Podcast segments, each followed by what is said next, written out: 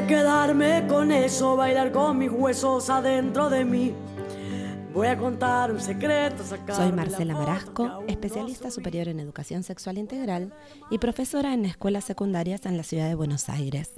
Les doy la bienvenida a este espacio con la ESI en movimiento, que pretende acercar la ESI para conocerla, para pensar y para tener las herramientas para poder llevar adelante la defensa y el cumplimiento de los derechos de todas y todos, de niñas, niños, adolescentes.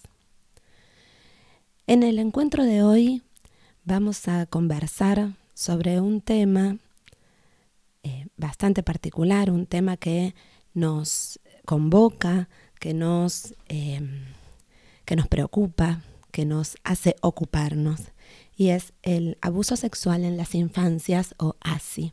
En otro episodio hemos encarado el tema y hemos contado cómo se trabaja en las escuelas.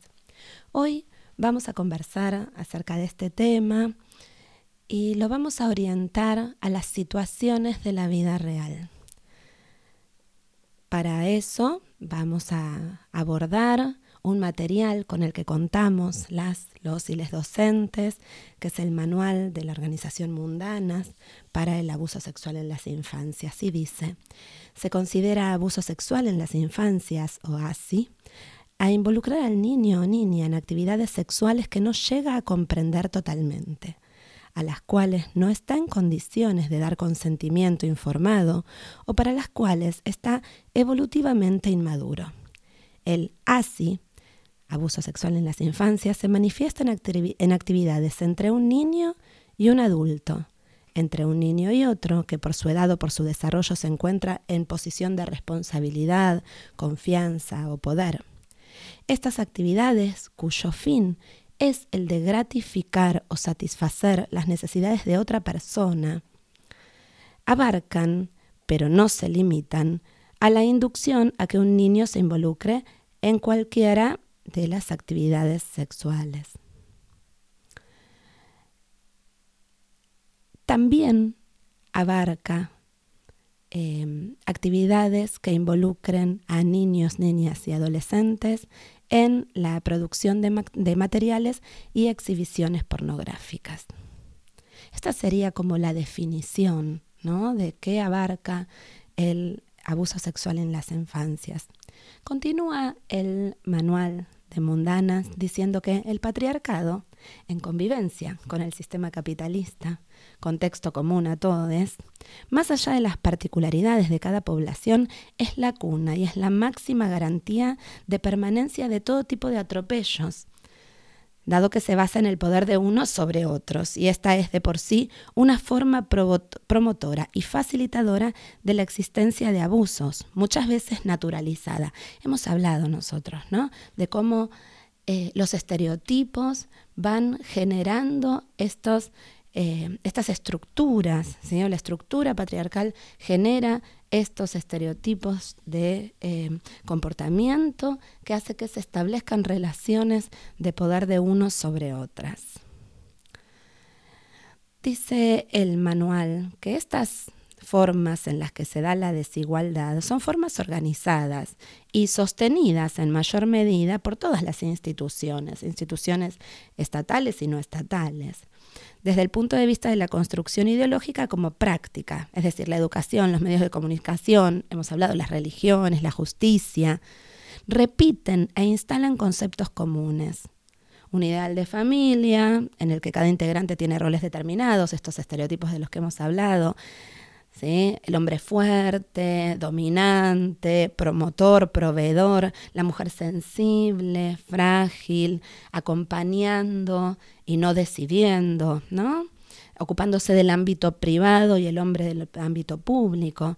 Y los hijos e hijas quienes se creían a imagen y semejanzas de, estas, de, de estos estereotipos. ¿no?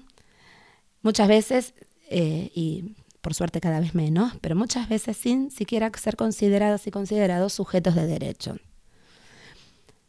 Em, continúa contando este manual de mundanas acerca de cuáles son eh, las eh, ideas por las cuales digamos, se producen estos, eh, estas actividades, ¿no? En contra de la integridad física, psíquica, emocional de nuestras niñas, niños y adolescencias. Dice, la oferta sexual al servicio de los hombres ubica a las mujeres en posición de objeto a disposición del placer y entonces a los niños y niñas en simpáticas actitudes adultas. Dice esto que eh, la oferta sexual no hace extraño que muchos ¿sí? gocen de tal beneficio sin mayores contradicciones. Dice, el sistema judicial también maltrata terriblemente, juzga como maliciosas, locas o manipuladoras a las mujeres, madres, que denuncian este tipo de abusos en contra de sus hijos, ya sean estos niños, niñas y adolescentes. La idea de eh, este, este programa, este episodio, de volver a abordar eh, el abuso sexual en las infancias y en las adolescencias es justamente centrarnos en esta idea de qué es lo que sucede con la justicia cuando una vez comprobado el abuso sexual en un niño, en una niña, en un adolescente, su madre, generalmente su madre, eh, denuncia a quien ha sido el perpetrador del abuso. ¿Y qué sucede cuando esos abusos se han dado en el seno mismo de la familia y quien eh, perpetra estos abusos es el progenitor de estos niños? El manual eh, con el que estábamos eh, encontrándonos hoy dice ¿Qué sucede con la justicia? Dice, al igual que otros pilares fundamentales en nuestra estructura social, dice, la justicia responde a viejos paradigmas ideológicos patriarcales.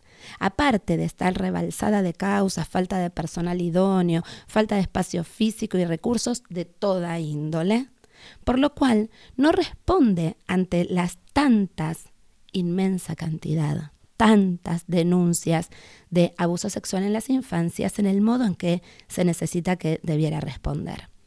Nos encontramos con el estancamiento de las causas, pérdidas de los expedientes, malos tratos de muchos funcionarios, incluso el propio abandono de los abogados defensores de las víctimas. En relación a esta problemática, hay que tener en cuenta que existe también una fundamentación nefasta a la cual responden algunos jueces, abogados y psicólogos, y que debemos conocer para estar atentos a la hora de actuar. Y esto es el síndrome de alienación parental, el falso SAP. Ante estas denuncias por abuso sexual intrafamiliar, generalmente los abusadores cuentan con una justificación teórica para defenderse, que es este síndrome que ha sido rechazado como entidad clínica por las dos instituciones más reconocidas en el mundo en términos de salud y trastornos mentales. Una es la Organización Mundial de la Salud y la otra es la Asociación Americana de Psicología. Por eso no aparece en las listas de trastornos patológicos de ningún manual de medicina. Es un síndrome que es diagnosticado, puesto en, eh, en valor en el sistema judicial. Este em, síndrome, ¿sí? aunque no lo mencionen, muchos jueces lo usan. Incluso lo sostienen diferentes organizaciones de padres alejados de sus hijos. Hemos tenido, en nuestro país tenemos, ¿sí? a Padesi u hombres del obelisco, que sin mencionar que tienen que atravesar procesos judiciales, que eh, tienen que ver con abuso sexual a sus hijos e hijas, eh, se organizan y aparecen como los defensores ante estas madres que pintan como locas, como histéricas, como peligrosas, como inoculadoras del relato para sus hijos e hijas. Pero vayamos un poquito más atrás, a ver quién es el eh, autor de este síndrome de alienación parental es Richard Alan Gardner, quien falleció en 2003, un psiquiatra, profesor, sí que dijo que este síndrome consiste en interpretar que los niños y niñas son alienados por uno de sus progenitores, que en general es la madre, contra el otro, el padre.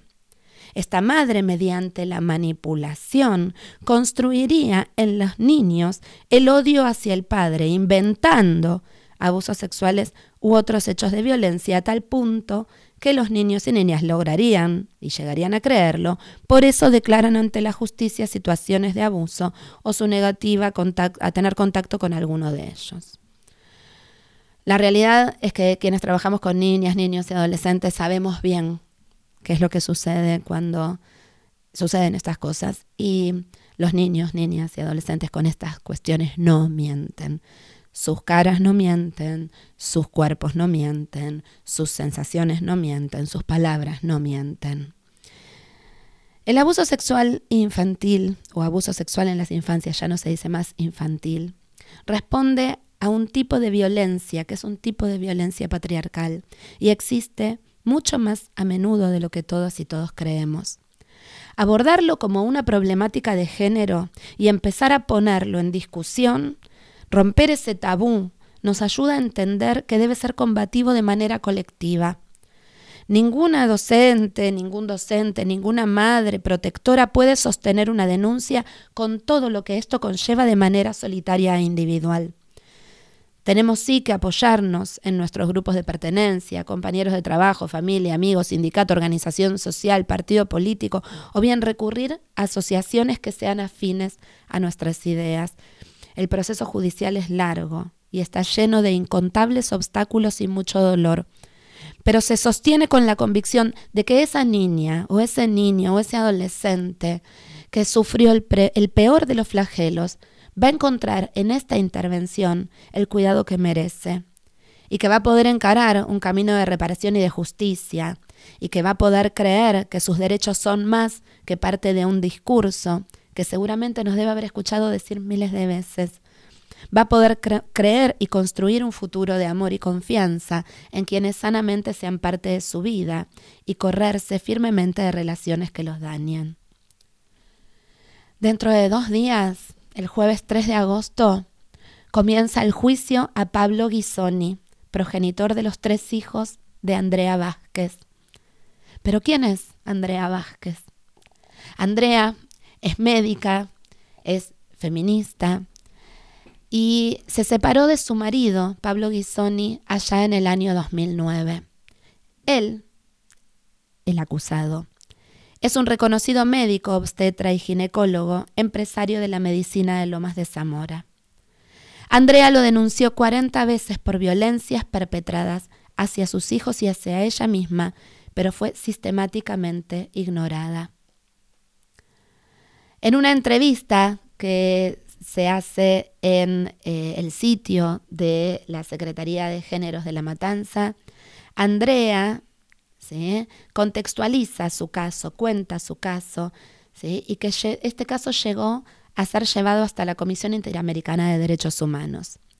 Dice Andrea en esta entrevista, venimos de una larga lucha que lleva más de una década en la que fuimos sometidos a la peor de las violencias, la más invisibilizada y que no está nominada como tal, la violencia que recibimos en la justicia. Dice, si bien existe la violencia institucional, esto es violencia judicial y yo no creo, yo creo, dice, que el núcleo más duro y rancio del patriarcado está enquistado en este poder judicial. Andrea hizo más de 40 denuncias que nunca fueron escuchadas y nunca fueron tenidas en cuenta. Al contrario, al ser ella quien denunciaba, primero por violencia y segundo por abuso sexual hacia sus hijos, la sentaron en el, banquillo de los acusados y a los hijos de Andrea los ignoraron totalmente.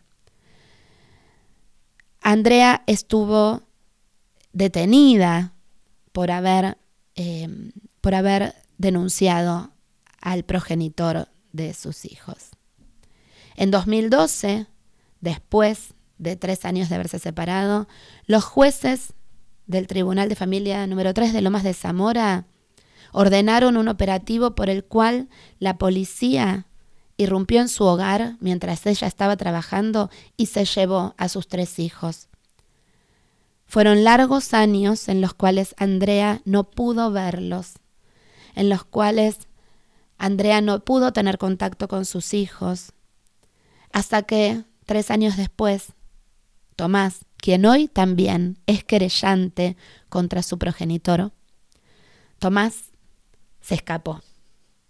Tomás se escapó en 2015 de la casa de su progenitor y fue a la casa de su madre, a su casa, a decirle que no quería más vivir donde estaba, que le estaban haciendo daño. Por suerte, encontraron una abogada del niño que los acompañó, una organización de mamás, que hoy son las madres protectoras, que rodearon a Andrea, para poder defenderse desde el año 2015, poder tironearle a la justicia alguna denuncia que fuera escuchada, la posibilidad de poner en el banquillo de, los acusados ya no a ellos que han sido víctimas, sino al perpetrador de los abusos y de la violencia. El jueves 3 de agosto empieza el juicio a Pablo Ghisoni y el viernes 11 de agosto termina. Es necesario que acompañemos a Andrea Vázquez y a Tomás y a las madres protectoras que están sosteniendo emocional y no emocionalmente a Andrea y a su familia.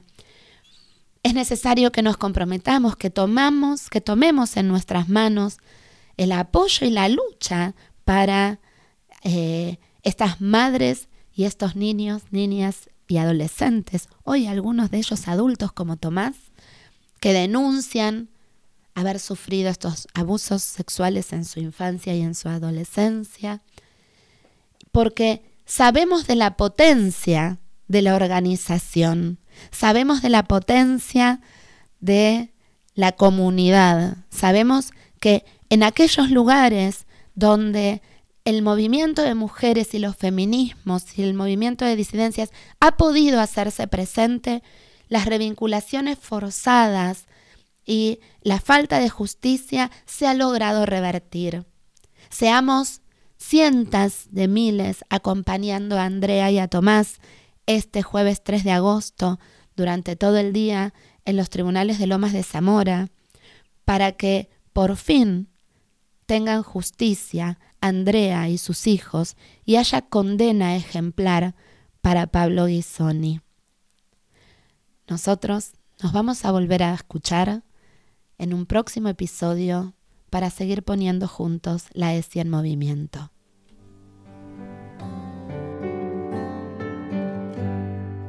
Voy a quedarme con eso, bailar con mis huesos adentro de mí.